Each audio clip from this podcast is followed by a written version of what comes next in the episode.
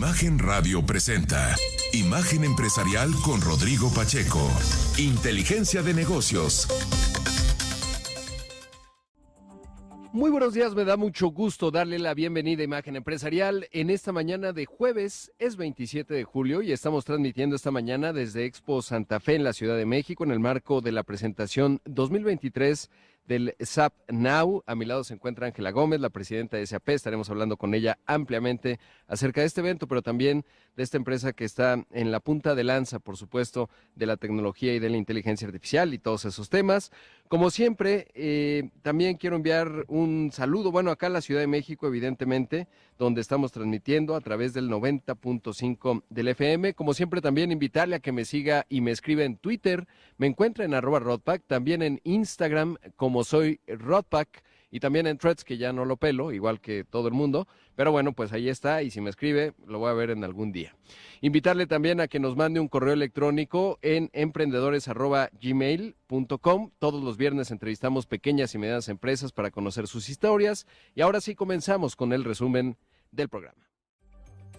Mire, primero le cuento que la Secretaría de Economía estimó que la construcción de los cinco primeros polos de desarrollo del corredor interoceánico del Istmo de Tehuantepec sumarán una inversión privada de alrededor de 7 mil millones de dólares. Así lo dijo la secretaria. Te decía de que son, son 10 polos, ahorita estamos subastando 5. Entonces, normalmente las estadísticas te marcan que una empresa tractora representa el 60% de la derrama global.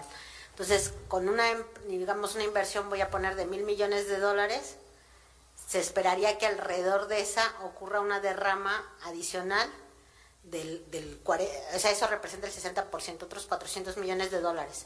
Por eso tenemos que trabajar juntos no solo en la empresa principal, sino en la derrama con proveeduría, porque la gente que trabaje ahí va a necesitar servicios, van a necesitar comer, van a necesitar transporte, van a necesitar ropa, van a necesitar escuela. Eh, si hacen un producto, pues el producto se tiene que poner en una caja, se tiene que embalar, se tiene que poner unicel para que no se maltrate y todo eso son industrias paralelas. Entonces la derrama puede ser más grande y representa más o menos la industria tractora el 60% y el 40% pueden ser pequeñas y medianas empresas. Y bueno, como usted lo escuchó en la entrevista que publicamos a inicios de esta semana, hay 55 interesados. Hoy habrá una reunión en donde van a estar eh, gobernadores justamente para definir también estímulos eh, a nivel estatal, que es fundamental. Y bueno, pues ojalá que haya mucho interés. Nos había dicho ella que los primeros resultados estarían llegando en eh, noviembre de este año. Y si eso se logra, ojalá eh, pues ya queda, digamos, apalancado, queda contracción, sobre todo en la parte final del sexenio, porque el riesgo es que finalmente, eh, pues siendo fin de sexenio, quizás eh, se lo piensen un poco las empresas, pero todo parece que va avanzando, justo por eso en su momento le preguntaba qué, qué garantizaba, digamos, que no hubiera lo que hemos visto en otras administraciones en donde al final del sexenio pues los proyectos no tienen continuidad y me decía pues hay decretos, etcétera, sí que parece bien armado y en ese contexto ojalá haya mucho interés, sobre todo por la coyuntura en la que se encuentra México en el contexto de Neil Shoring y sobre todo porque eso permitiría empezar a posicionar una parte del país que lamentablemente no ha participado tanto de la integración económica de América del Norte, así lo muestran las cifras de ingreso-gasto de los hogares en México, que ya desde ayer le contaba, y que evidentemente pues eh, seguimos teniendo, por ejemplo, las tres entidades con menos ingresos por hogar son en este orden Chiapas, eh, Guerrero y Oaxaca, o Oaxaca y Guerrero. El hecho es que eh, pues eso puede convertirse en un ciclo virtuoso en donde se pueda habilitar esta posibilidad para estos estados y generar ecosistemas productivos que se conecten con la parte centro del país y obviamente con la norte, que es la que más está creciendo. Por otro lado, y en otros temas, le cuento que a 19 días de que ocurrió el accidente en el campo Ekbalam, aquí le contamos, con un derrame, que bueno, pues publicaron una foto que no correspondía con la realidad. Eh, ayer, Octavio Romero, el director general de Pemex, trató de explicar que faltaba poco para recuperar la producción perdida de crudo luego del incidente. Dijo que faltaban 35 mil barriles, esto fue lo que mencionó. A partir del día siguiente empezamos a reaperturar los pozos entonces, el primer día dejamos de producir alrededor de 700 mil barriles. Al día siguiente repusimos 500 mil. al siguiente día o a los dos días 600 mil y así hemos ido, de manera que hoy nos falta recuperar de ese evento alrededor de 35 mil barriles. ¿Cuántos, Ángel? Perdón, esa es una buena noticia porque todavía no me lo habías dicho. 8 mil barriles nos hacen falta para regresar a la producción que teníamos antes del accidente. Bueno, pues eso, eso dijo el director de Pemex. Por otro lado, contradijo lo dicho por la Secretaría de Hacienda hace unas semanas. Dijo que el gobierno ayudará a Pemex. Acuérdese que esa parte es la que está vinculada a la calificación de deuda soberana, bueno, no del país, pero sí de petróleos mexicanos. Dos de las compañías de calificación tomaron acciones eh, eh, poniendo en perspectiva negativa la calificación de Pemex. Eso encarece el financiamiento. Eh, de la empresa más endeudada petrolera, tiene deudas por 107 mil millones de dólares, vencimientos cada año. Pero bueno, esto fue lo que dijo. Siempre hay tensión con respecto a Hacienda. Hacienda siempre quiere pues tirar la liga y decir, oye, no te vamos a respaldar ad infinitum, no somos una caja sin fondos, pero parece que sí. Esto fue lo que dijo el director de Pemex. Entonces, mientras que al gobierno federal le cuesta un crédito un 5%, Pemex le puede costar 10 o 11%, el doble. Y la deuda de Pemex es deuda del país. Al final del día se juntan. No tiene ningún sentido que eh, Pemex regale el dinero a, a, a las grandes financieras, a los grandes bancos. Por esa razón, el gobierno federal, el presidente de la República, ha determinado que este, ahora las emisiones o los refinanciamientos se hagan en Hacienda de acuerdo con eh, los, este, los costos financieros que tiene el soberano. Qué interesante lo que acabamos de escuchar, sobre todo porque sería una estrategia nueva. Hay que confirmar, digamos, a ver si hoy le preguntan al presidente o en estos días, porque se corre el riesgo de que entonces se deteriore el grado de calificación del soberano, de lo que dice el director de Pemex. Eh, sobre todo porque pues los riesgos de Pemex entonces se trasladan al Estado directamente y a ver cómo lo evalúan los inversionistas y a partir de ahí eh, pues es un asunto no menor lo que estarían pensando, sobre todo porque esta estrategia tiene alguna lógica, si deterioran la calificación de Pemex, sube el costo de financiamiento, si el del soberano no lo deterioran, pues entonces ahí hay alguna posibilidad, pero no lo veo tan claro y no creo que los inversionistas se vayan a desayunar por la hora ese, esa aproximación, pero bueno, pues ahí lo que dice el, el, director de Pemex, una empresa que evidentemente pues no ha logrado crecer los niveles de producción a lo que habían prometido y eso bueno pues le va restando credibilidad, pero un tema complicadísimo que nos tomaría cinco programas, que al final es una empresa pues que evidentemente no está en rentabilidad.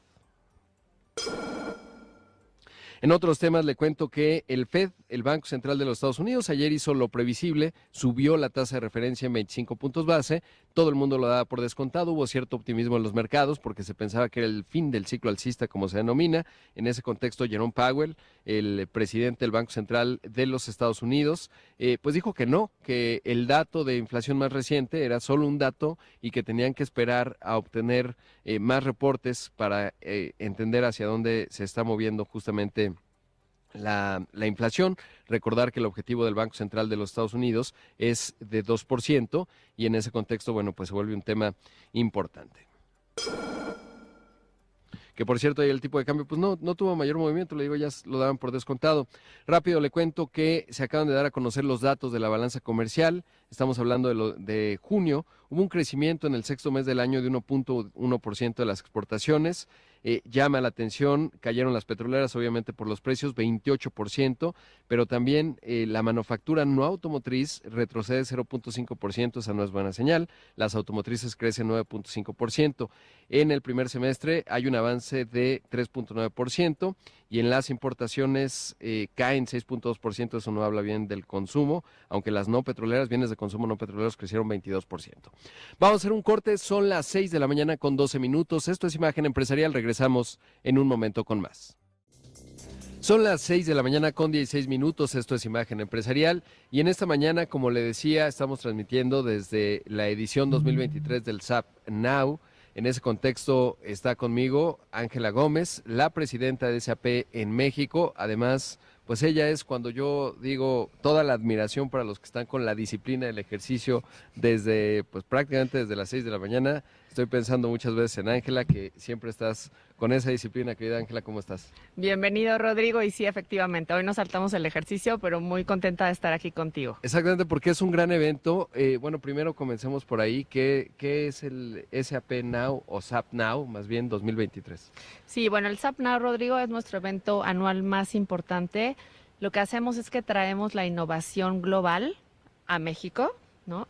Este, el año pasado hicimos, eh, si te acuerdas, Sapphire, que estuviste por acá. La edición local realmente es Up Now. Nuestro Sapphire sucedió en Orlando en mayo y pues hoy estamos aquí en este evento increíble con muchos clientes que van a venir, este, con keynotes, conferencias, demostraciones de producto y la verdad que hoy lo más importante es que vamos a tener alrededor de 200 conversaciones con ejecutivos globales y regionales justamente para contarle a los clientes lo que viene y cómo pueden sacar más valor de nuestras aplicaciones. Claro, y bueno, los que nos están viendo podrán apreciar, digamos, el, piso en donde esto se está desarrollando. Es una superficie grande, pero sobre todo que tiene distintos componentes, ¿no? Es decir, no es un gran eh, salón en donde todo el mundo se reúne a escuchar una conferencia magistral. ¿Por qué? Por eh, la gran cantidad de propuestas, ofertas, etcétera, que tiene SAP. ¿Qué, ¿Qué es lo que van a ver? O sea, digamos, en cada uno de estos stands, ¿qué hay? Y sobre todo, los que van a asistir el día de hoy, eh, ¿cómo tienen que navegar este, este recinto? Claro que sí, Rodrigo. Mira, pues son 20 mil metros cuadrados de exposición. Eh, vamos a tener alrededor de 80 conferencias diferentes de diferentes temas. 50 demostraciones de producto, de soluciones, incluyendo nuestras soluciones, obviamente, el RP tradicional, temas de inteligencia artificial, temas de sostenibilidad. Eh, creo que un dato bien interesante es que el 50% de los speakers son nuestros clientes, que para mí es lo más valioso, que los clientes mismos cuenten sus historias. Eh, otro dato también importante, 35% de los speakers son mujeres, que tú sabes que cuidamos muchísimo ese tema de diversidad. Y yo creo que además de, la, de los diferentes showcases, eh, para mí el más importante es que vamos a tener uno central que se llama de la granja al consumidor. Eh, va a estar Santa Clara con nosotros y vamos a demostrar cómo las herramientas de SAP están conectadas para producir un helado. A veces uno nunca se imagina que un helado tiene más de 20 ingredientes, no solamente locales, sino globales. Entonces, si paramos de pronto la cadena de suministro de uno de esos ingredientes, podemos dejar de producir un, helado. Y bueno, algo también interesante, Rodrigo, este tipo de eventos siempre generan, ¿no? Este, pues hay mucha gente, es un evento totalmente sostenible, la alfombra que tú ves aquí no es comprada, es rentada, este, alimentos solamente de productos locales, no estamos imprimiendo ningún material ni dando giveaways porque eso genera pues desperdicio. Y este y bueno, las plantas naturales que ves acá serán donadas al final del evento. Qué importante. Y sobre todo, eh, y creo que a través de las conferencias y particularmente la, que mencionas, eh, pues uno pensaría que en un negocio que tiene que ver con eh, productos básicos, con una granja, etcétera, pues está muy lejano a la tecnología. Y de ahí que yo creo que es un gran ejemplo en términos de cómo conecta en un momento en donde México eh, pues va a requerir más tecnología que nunca. Siempre la hemos requerido, evidentemente eh, no es nueva la discusión, eh, la digitalización, etcétera, pero sí estamos ante un paradigma que va a requerir que esto ocurra de manera más acelerada y en todos los ámbitos de negocios, obviamente con una empresa tan exitosa como Santa Clara. Claro, y, sabes que Rodrigo, yo creo que lo más importante de este día es que nosotros tenemos, bueno, en México llevamos 30 años, tenemos más de 10 mil clientes, pero nuestros clientes, nuestra responsabilidad es siempre mantener a nuestros clientes con temas de innovación. Este, bueno, el tema de la nube lo hemos venido discutiendo muchísimo. Hay muchos clientes que ya tienen nuestro ERP y justamente los estamos migrando a la nube. Es uno de los temas más relevantes del día de hoy, nuestro ERP en la nube en su oferta privada y en su oferta pública. También las soluciones que están alrededor de SRP, nosotros tenemos la especialización en 25 industrias, que eso es algo súper importante que no tienen todas las empresas de aplicaciones. Arriba de eso están soluciones más específicas de gestión de experiencia de los colaboradores, de gestión de experiencia de los clientes, gestión inteligente del gasto, que hoy es una, una prioridad. Eh, también hay ecosistema desarrollando aplicaciones encima de nuestro core y yo creo que lo más importante, temas de sostenibilidad e inteligencia artificial. Entonces, una empresa, por ejemplo, como FEMSA, que lleva trabajando con nosotros muchísimos años, eh, pues parte de compartir hoy es cómo se ha venido modernizando en cada una de sus áreas con tecnología con procesos totalmente integrados para poder seguir innovando eh, con sus productos y servicios. Claro, y es que ahora eh, tanto empresas pequeñas, medianas como grandes se están convirtiendo básicamente en empresas de tecnología, ¿no? Cuando uno ve esa gran historia de éxito que es FEMSA en sus dos componentes, la embotelladora y las tiendas de conveniencia y muchos otros negocios que tiene, digamos, farmacia, etcétera, todo eso no se puede entender, eh, la integración, el tamaño y la gestión de los millones y millones de clientes que tiene por día sin una estructura y una columna vertebral tecnológica que le permite tener agilidad, pero sobre todo datos que le permitan navegar estrategias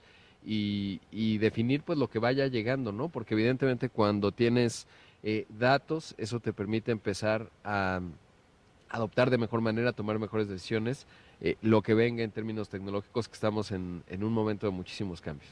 Sí, y yo creo, Rodrigo, que, bueno, siempre lo hemos dicho, ¿no? SAP en el pasado se pensaba que era solo para grandes empresas. Hoy el 80% de nuestros clientes son empresas pymes y de pronto las empresas pymes tienen que decidir eh, en invierto en tecnología o construyo a lo mejor compro una maquinaria, compro un camión para distribuir, pero yo creo que es la labor de nosotros como empresas de tecnología de mostrarles el valor de lo que implica la inversión, que finalmente sí es una inversión, pero tiene un retorno muy relevante, porque hoy, pues sin tecnología, yo, yo siempre digo que los resultados de negocio se pueden entregar, sí, sin tecnología, pero definitivamente la tecnología hace esto pues de manera exponencial, el crecimiento exponencial, y eso está demostrado por muchas de las empresas que nos acompañan el día de hoy. Claro, y sobre todo que esto que mencionas es clave, en el corto plazo lo puedes lograr, o sea, puedes ir eh, salvando en los siguientes dos trimestres, eh, quizás cuatro trimestres, pero más allá estás, eh, digamos, eh, eh, limitando tu posibilidad de un crecimiento sostenido, sobre todo cuando tu competencia sí lo está haciendo. Ahora, ¿quiénes son los que van a venir y a qué hora empieza y a qué hora termina? Sí, mira, el evento empieza a las 9 de la mañana, termina más o menos a las 6, 7 de la tarde. Eh, tenemos confirmados 2.000 clientes. El año pasado, digo nada más como contexto en pandemia, hicimos un evento más orientado alrededor de 500 clientes. Hoy tenemos 2.000 clientes confirmados eh, y son empresas eh, que ya son nuestros clientes, pero también empresas que están interesadas en eh, las soluciones de SAP. Claro, y es bien importante porque justo en un recinto como este, uno te puedes asomar a componentes que a lo mejor no los tienes o tienes dudas en su implantación y sobre todo ver las experiencias, por eso lo que mencionas también de los clientes, que es lo más importante. Hablar con el ejemplo en términos de quien está viviendo la experiencia, más allá de lo que puedan decir ustedes específicamente. Sí, sí, sí. Y muy importante también, Rodrigo, en el keynote vamos a tener presencia de algunos de nuestros clientes en la conferencia principal y un caso muy interesante de una startup que se llama Cuéntame. Eh, que decidió invertir en temas de tecnología y bueno, siempre creo que hemos hablado de Kavak, ¿no? Este Carlos García que, que casi casi que de sus primeras rondas de capitalización dijo, voy a invertir en un RP. Entonces tenemos, digamos, de todo tipo de clientes y bueno, tenemos también el panel, bueno, el, el keynote con 50% de speakers hombres y 50% de speakers Que eso es eh, realmente maravilloso y sobre todo clave en un país como México, en las discusiones no solo de México, sino a nivel global y habla muy bien de, de SAP, obviamente tu liderazgo, siempre te lo digo, pero también de la estructura de América Latina, que sin duda, eh, eh, pues tu jefa, Cristina Permaca, pues clave, digamos, esa vocación que tienen y sobre todo de una empresa global que tiene pues mucha visibilidad de este asunto. Pero Ángela, debo hacer un corte te pido la verdad que aquí nos mantengamos evidentemente en esta transmisión desde el SAPNOW 2023. Esto es Imagen Empresarial, regresamos en un momento con más. Son las 6 de la mañana con 30 minutos, esto es Imagen Empresarial, esta mañana estamos transmitiendo desde Expo Santa Fe en el contexto de SAP Now, SAP Now 2023, eh, una empresa global de tecnología realmente exitosa pero también lo es eh, en América Latina. Está esta mañana con nosotros en esta transmisión Ángela Gómez, la presidenta de SAP en México. Y Ángela, en ese contexto, ¿cómo va México? Sobre todo, pues ya vamos atravesando la segunda mitad del año, Obviamente no tenemos esos resultados porque es una empresa pública, van reportando trimestre a trimestre, pero ¿qué, qué se ve y cuáles son los resultados que, que llevamos en esta etapa? Sí, mira, en esta primera mitad del año, Rodrigo, nosotros acabamos de anunciar resultados eh, y bueno, me gustaría empezar a nivel global. Eh, reportamos un crecimiento de, de 22% en nuestras soluciones de la nube, que como sabes es nuestra prioridad. Y con gusto también mencionarte que en Latinoamérica tenemos ya 33 trimestres de crecimiento doble dígito de nuestro negocio de la nube. Y bueno, México, hoy vamos a liberar el comunicado, esta es primicia para ti, pero ya 19 trimestres de crecimiento en nuestras soluciones de nube. Entonces, muy contentos porque estamos en ese proceso de transformación de nuestros clientes. Creo que hemos hablado mucho de tendencias, de cuáles son las soluciones que los clientes han venido adquiriendo en el tiempo. Eh, obviamente durante pandemia los clientes se enfocaron muchísimo en el tema de gestión de las experiencias. Yo siempre digo de los clientes externos y de los clientes internos, de los colaboradores, Claro. porque los tuvieron que mantener al día. A lo mejor invirtieron en temas de e-commerce, de servicio, porque se dieron cuenta que no estaban tan conectados con sus clientes. Y hoy, ¿qué está pasando? Ya lo, ya lo creo que ya lo habíamos platicado en algún momento. Este, los clientes están invirtiendo en soluciones de gestión inteligente del gasto. Por ahí nosotros tenemos una solución que se llama SAP Ariba que se encarga de optimizar las cadenas de proveeduría eh, y esas soluciones tuvieron eh, triple dígito en la primera mitad del año de crecimiento.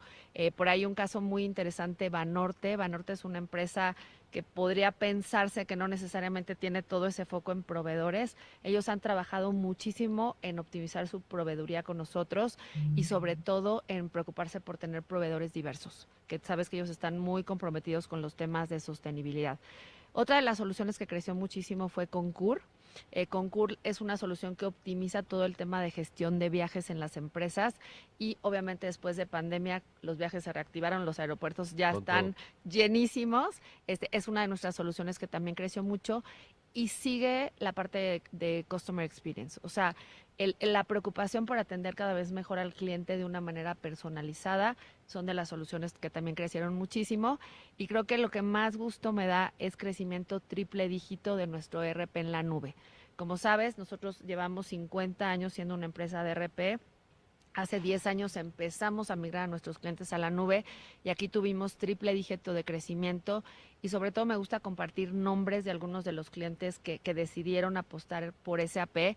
Por ahí tenemos una, un caso muy lindo de cervecería Cielito Lindo, es una cervecería artesanal en Guadalajara, que como estábamos diciendo, una empresa pequeña que, se- que, que está consciente que la tecnología la va a ayudar a, a evolucionar. Eh, hay otras empresas más de, de la- de la parte de metal como Fanasa, Kalish y Catcon, que son empresas del norte del país que, que con todo este tema del nearshoring eh, se dieron cuenta que necesitaban evolucionar. Claro, es bien interesante. Yo tuve la oportunidad de conocer a Catcon en, bueno, acá en México, obvio, pero en Polonia. Alguna vez tiene una operación en Polonia Ah, del mira. sector automotriz. Es una empresa global, eh, pero de estos campeones nacionales, empresas medianas grandes, bueno, mediana, grande, sí. eh, y, y es la tecnología, ¿no? Lo que finalmente les permite tener esta potencia. Y, y por eso lo que hablábamos al final del bloque pasado, que es el crecimiento con orden, ¿no? Porque, digamos, las empresas pueden ser exitosas en términos de colocar un, producto o servicio, pero cuando empieza la escala y la demanda se materializa a tasas de doble dígito, es ahí en donde empiezan a tener problemas. Cuando tienes tecnología te permite escalar de manera más ordenada y entonces tener éxito, que eso es uno de los temas clave. Sí, y en realidad eh, la implementación de un ERP eso significa, significa que nosotros llegamos a las empresas, entendemos el momento en el que las empresas están, eh, identificamos los dolores más importantes o los, o los lugares en donde nosotros podemos generar mayor impacto y les recomendamos a las empresas por dónde empezar, a qué velocidad ir, también a lo mejor alguna guía en términos de financiamiento y sobre todo, Rodrigo, enseñarles el caso de negocio de la inversión que van a hacer. Ese es para nosotros lo más importante. Y creo que un dato bien relevante es nosotros eh, siempre hemos tenido una oferta de RP en la nube, digamos en la nube eh, eh, pública o nube privada para el cliente, que lo estamos, que lo hicimos con hyperscalers. Tú sabes que firmamos acuerdos con hyperscalers, pero México ya tiene una oferta de nube pública. Es decir, mi sueño que yo siempre les digo de uberizar ese ERP, de hacer implementaciones a un costo mucho más, digamos, este, eh, reducido, también en, en tiempos reducidos.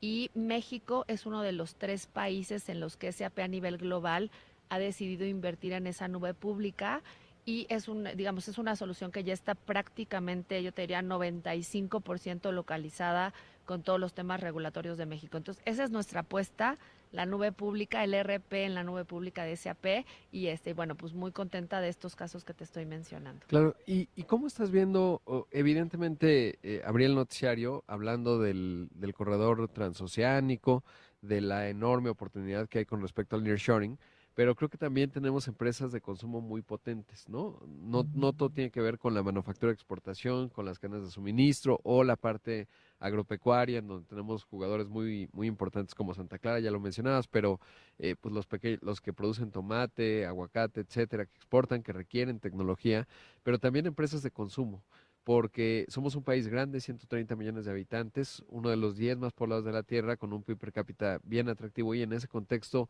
eh, ¿cómo estás viendo el apetito, digamos, de los distintos sectores de la economía en términos de la demanda que están teniendo y de la necesidad de, de estar eh, con procesos tecnológicos? Sí, Rodrigo, pues, mira, para nosotros la industria de CPG Retail es una, eh, digamos, es una industria que nosotros le llamamos una industria estratégica.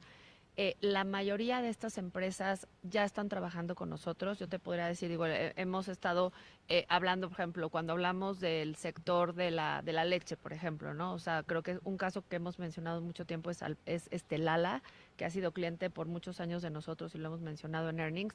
Pero yo lo que te diría es que estas empresas están yendo hacia dar un paso hacia adelante. Y déjame darte un caso. Hay una empresa de CPG que se llama Sigma Alimentos, que bueno, seguramente todos, todos somos clientes de ellos y me acuerdo mucho de una de un statement que hizo el director general, este Rodrigo, eh, diciendo, a ver, nosotros ya tenemos un ERP, este, queremos y estamos comprometidos con todos los temas de sostenibilidad y decidimos que era un momento de optimizar nuestras rutas de distribución. ¿no? Entonces ya teníamos sistemas de, de, ruteo, teníamos claros nuestros clientes, entonces tratamos de diseñar una solución que nos permitiera usar la parte de planeación de rutas, pero combinarla con algoritmos de, em, eh, por ejemplo, eh, Google Maps o, o, Waze. Eso les trajo como beneficio 25% de reducción en costos de distribución y 25% pues, de reducción en emisión de huella de carbono. Entonces yo, yo te podría decir que hoy esas empresas que ya tienen RPs potentes de CPG están invirtiendo en soluciones innovadoras y no solamente eh, de optimización, sino también por el tema de sostenibilidad, ¿no? Entonces, este, eso, eso es un hecho. Y también empresas grandes como, como Coca-Cola FEMSA, que hemos compartido, que ellos han invertido mucho en la consolidación de sus operaciones eh, en temas de reporteo, ¿no? Porque ellos tienen operaciones en todo el mundo. Entonces, muchas de esas empresas están evolucionando a tener sistemas de reporting en tiempo real para poder tomar decisiones. Esa es un poco la tendencia que vemos el día de hoy. También el, sector automotriz es un sector que está invirtiendo muchísimo en tecnología, al igual que el sector financiero.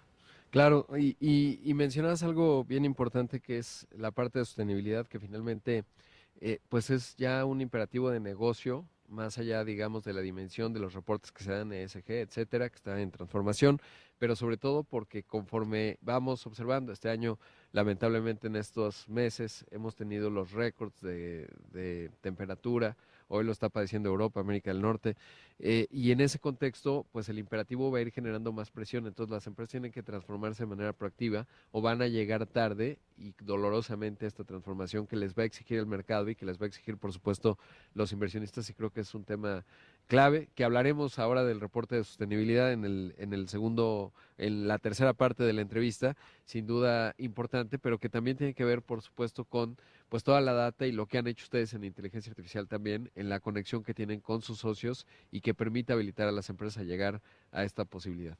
Sí, Rodrigo, eh, finalmente el ERP o, o el sistema de gestión empresarial es la base de todo ahí están todos los datos y con esos datos nosotros podemos hacer, yo te diría, maravillas, ¿no? Yo creo que uno de los temas bien relevantes es inteligencia artificial. Nosotros venimos trabajando en temas de inteligencia artificial ya desde hace varios años y, y yo siempre digo que inteligencia artificial por inteligencia artificial no sirve de nada. Nuestro objetivo es la inteligencia artificial aplicada a los negocios.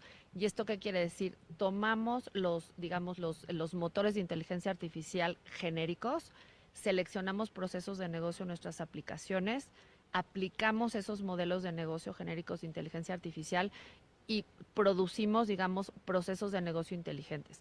Eh, procesos de reclutamiento, procesos de, de optimización de compra. Eh, entonces, bueno, la inteligencia artificial ya está en nuestras soluciones, Rodrigo. Debo hacer un corte, Ángela, y, y querido público que nos escucha, y regresamos en un momento con más. Esto es Imagen Empresarial.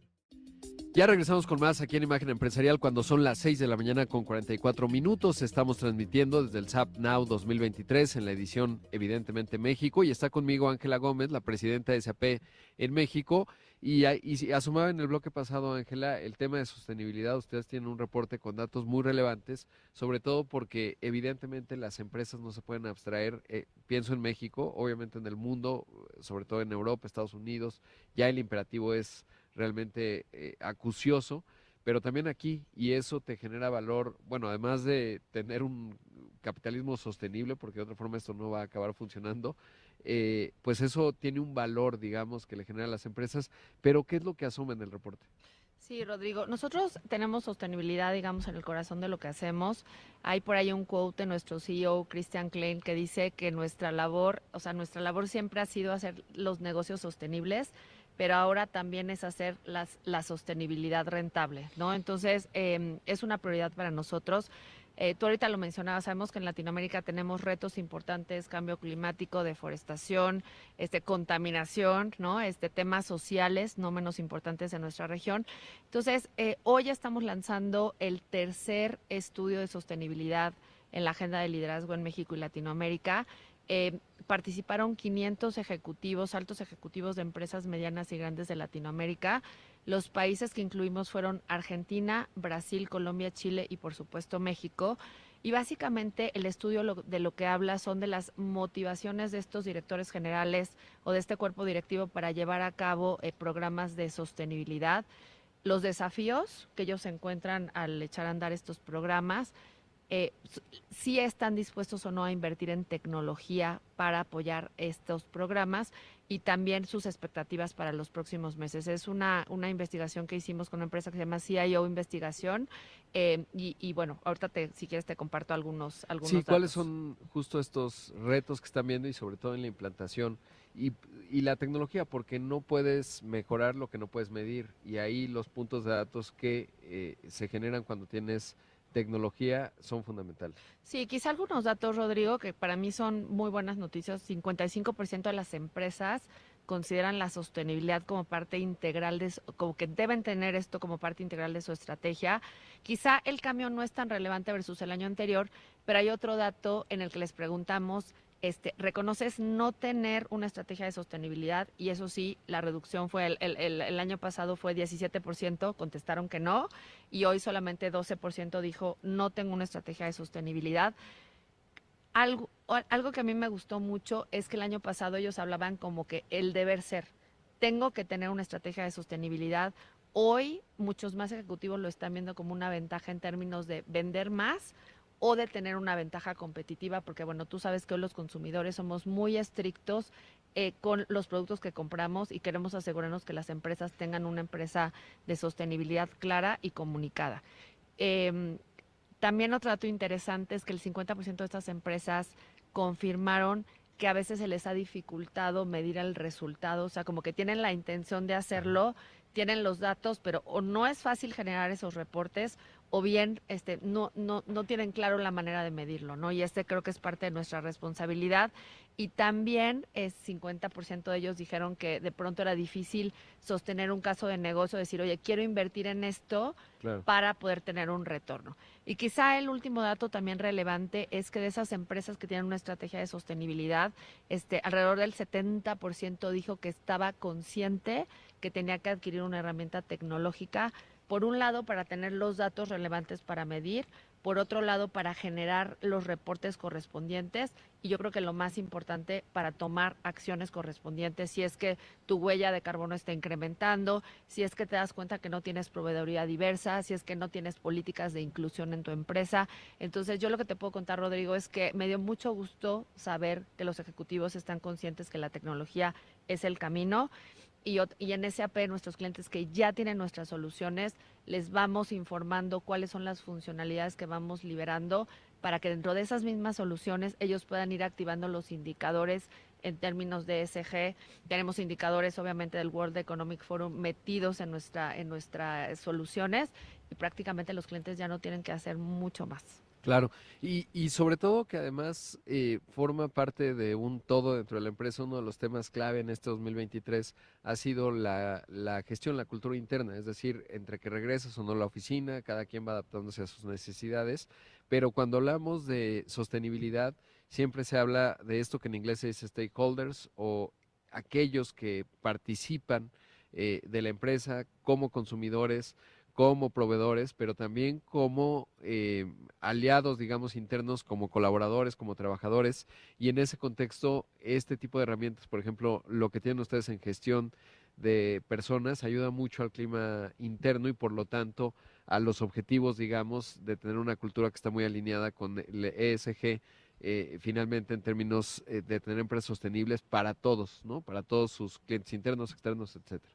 Sí, Rodrigo, pues obviamente el tema de diversidad es uno de los, de los principales objetivos de, de sostenibilidad.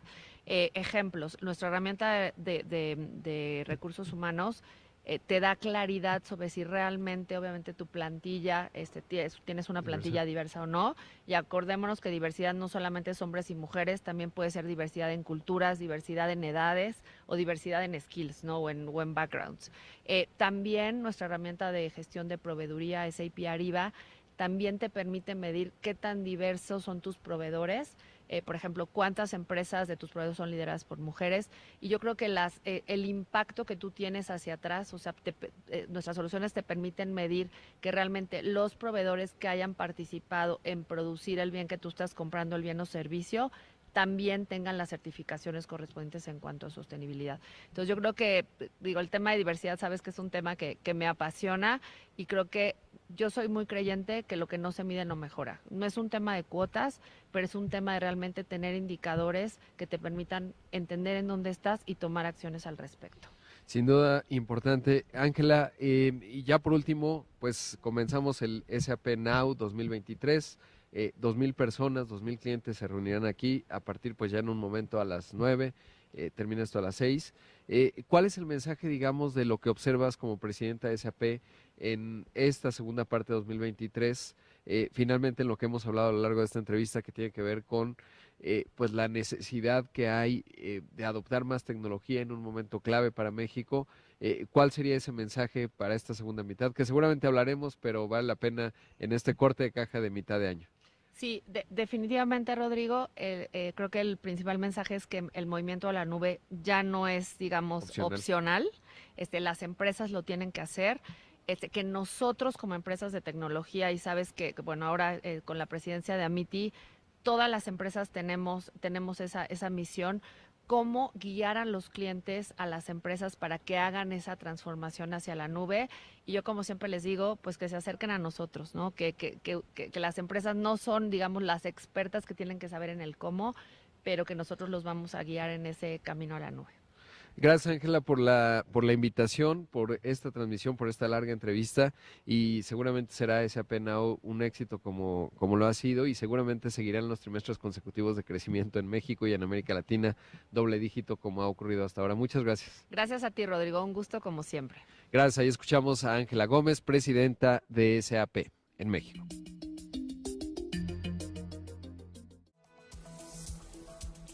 Mire, le cuento que en Estados Unidos se acaba de reportar el crecimiento de la economía en el segundo trimestre. Eh, crecieron anualizado 2.4%.